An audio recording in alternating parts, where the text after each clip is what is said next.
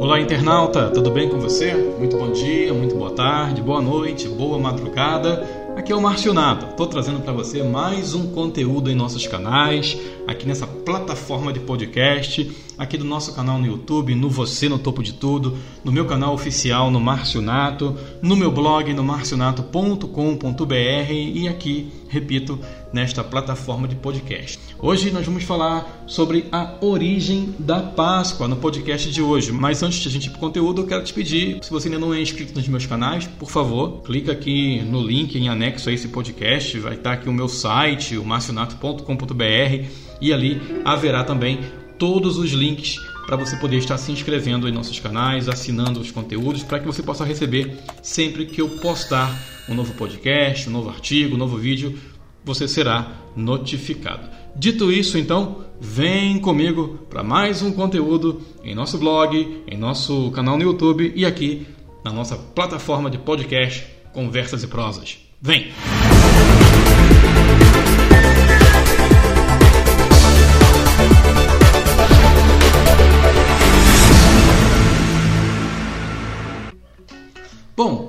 Hoje é domingo de Páscoa. Hein? Feliz Páscoa para você, que Deus abençoe você, sua família. Mas como é que se originou a Páscoa? Você sabe como que surgiu a Páscoa? Por que é, é, essa data é, em questão, essa época do ano, ela é celebrada de maneira tão respeitosa e sacra no mundo inteiro? É, existe algum país do mundo que não reconheça ou comemore a Páscoa? Lembrando que a Páscoa hoje ela tem um sentido muito comercial. As pessoas estão colocando, colocaram já há bastante tempo, né, o sentido do ovo de Páscoa, coelhinho da Páscoa. Só que a gente vai entender no decorrer desse podcast que coelhinho, chocolate não tem nada a ver com a origem da verdadeira Páscoa.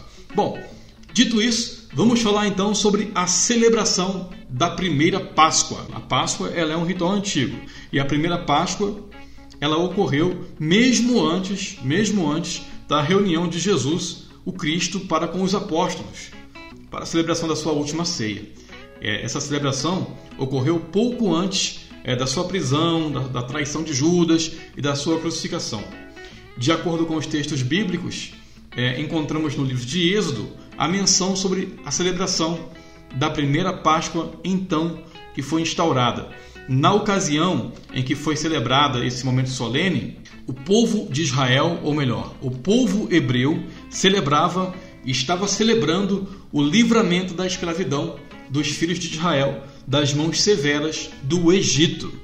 Segundo a história bíblica, os hebreus foram cativos do jugo de Faraó por aproximadamente 430 anos. É muito tempo servindo, é muito tempo sendo escravo e levando chibatada. É ou não é, pessoal? Então, a libertação do povo, no entanto, veio pelas mãos de um hebreu que foi criado como o filho da filha de um dos faraós que governava aquela nação. Sim, Moisés foi o homem que levou a liberdade aos israelitas. Tal carta de euforia é, veio logo depois da execução da décima praga. No total foram dez pragas que caíram sobre o Egito. A, a, a liberdade do povo veio após a décima praga cair sobre o povo do Egito. A Páscoa judaica, no entanto, ela ocorreu, a primeira Páscoa, ela ocorreu horas antes da concretização do último flagelo. Sim, a última praga que foi determinada ao, ao povo egípcio após essa execução o, o povo pôde ir embora. Então o povo hebreu ele celebrou a primeira Páscoa momentos antes do acontecimento da última praga sobrevinda aos egípcios. A história relata que o anjo da morte desceu e matou todos os primogênitos daquela terra. É interessante aqui abrir um parênteses e a gente comentar que essa, essa última praga que sobreveio sobre o povo, povo egípcio, o povo, o povo egípcio a, a decretação dela foi pela boca do próprio Faraó. De acordo com o relato bíblico, Deus falou a Moisés o seguinte: Olha, vai lá e diga para ele libertar meu povo. Se ele não libertar, pode avisar que a próxima praga é ele que, vai, que, que ele vai decretar. E Moisés foi até a presença do Faraó é, pedindo para que ele libertasse o povo. O faraó disse que não ia libertar e, e falou mais que à meia-noite ele ia sair e ia ferir com espada todo primogênito da casa de Israel. É, Moisés se ligou na mensagem de Deus e de cara percebeu que ia cair a partir daquele horário que o faraó determinou que ia sair para poder ferir os filhos de Israel, que quem cairia de fato seria os primogênitos dos egípcios. Pegou? Mas há uma coisa também de a gente poder aqui frisar, é que a praga só não alcançou as casas que haviam seguido as instruções de Moisés. Que após o faraó decretar ali então essa essa ordem de que ia sair para ferir todo o primogênito da casa de Israel, instruído por Deus, Moisés foi lá, é, orientou o seu povo a sacrificarem um cordeiro. Esse cordeiro aí já tem uma analogia com Cristo no futuro e pegar o sangue desse cordeiro e passar nos umbrais das portas. Para quê? Para que quando o anjo da morte passasse, visse que ali estava é, uma nação obediente que seria poupada por Deus. Então, o libertador ele orientou o povo para sacrificarem um cordeiro, cear e passar o sangue do animal nas ombreiras da porta. Bem, após a morte dos primogênitos do Egito, aí sim, de fato, o povo foi autorizado a partir. Faraó consternado, é, com moral abatido, é, com sentimento, com sentimento totalmente destroçado, ele finalmente deu ordens para que os cativos deixassem o cativeiro. Essa Páscoa que foi realizada pelos hebreus, além do consumo da carne do cordeiro, também houve o consumo de ervas amargas que acompanharam aquele cardápio. As ervas eram sinais e lembranças para que o povo nunca esquecesse dos tempos de servidão e escravidão na terra do Egito. Então, você já, já pegou que a primeira Páscoa ela foi criada anos antes da vinda de Jesus ao mundo, lá no Egito, no Antigo Egito, quando o povo de Israel era, era cativo. Então, a primeira Páscoa foi instaurada no Egito pelo povo hebreu, celebrando a liberdade para com a escravidão de Faraó. A Páscoa cristã e a origem da Sexta-feira Santa, que é essa semana toda que nos envolve, já tem uma outra pegada, já é uma outra liturgia, é uma outra conotação. Essa Páscoa cristã que nós comemoramos hoje, ela celebra o Cristo ressurreto que depois de padecer na cruz do Calvário, ele ressuscitou no terceiro dia. Daí começa todo o contexto da Semana Santa, da Páscoa, Quinta-feira Santa, Sexta-feira da Paixão, toda a simbologia que envolve essa liturgia. As atividades que são realizadas no decorrer dessa semana, elas tentam então remontar os últimos episódios aí da vida de Jesus o Cristo. Toda a encenação, todo esse contexto começa com uma cerimônia realizada a partir de quinta-feira, que chama Quinta-feira Santa, chamam de Quinta-feira Santa. No dia em específico, é feita uma cerimônia de lava-pés.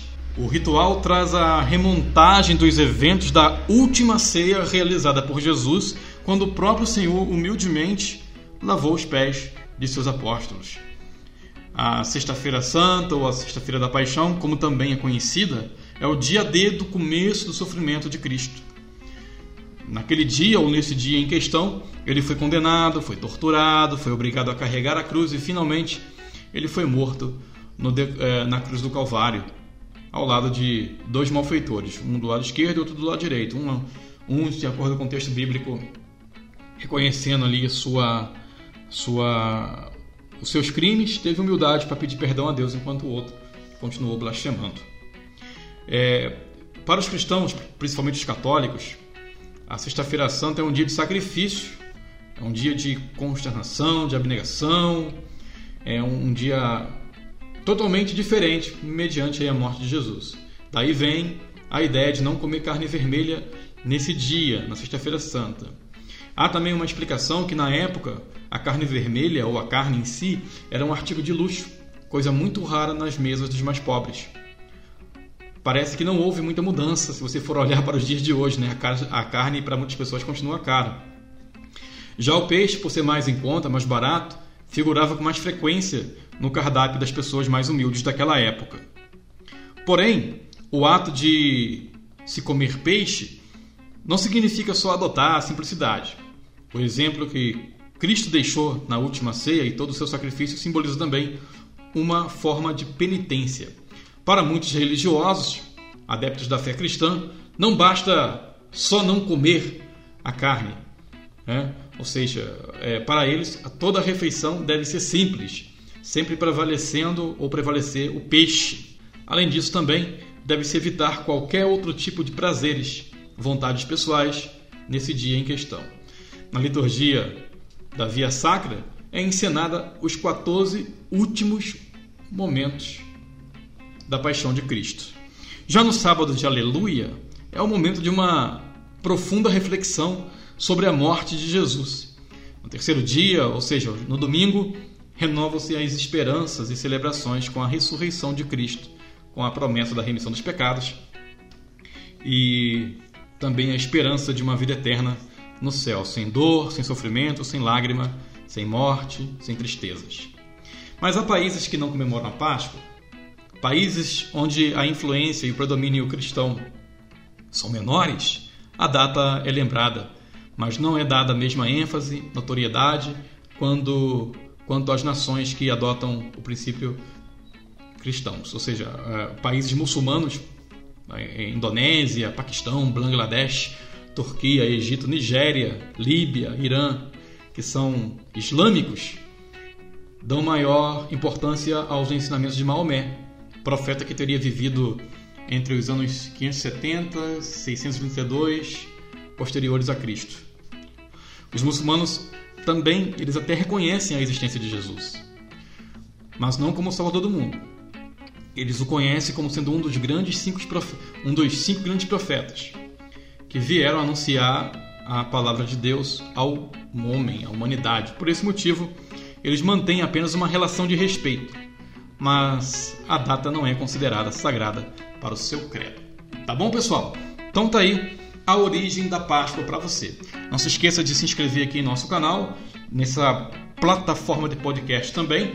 Visita aí meu blog marcionato.com.br, compartilhe esse conteúdo com seus amigos, deixa seu comentário que é muito importante, ativa aí o sininho no caso do YouTube para você receber notificações e eu espero você num próximo conteúdo. Um abraço, tudo de bom e de belo com sabor de caramelo e feliz Páscoa! Fui. Tchau, tchau.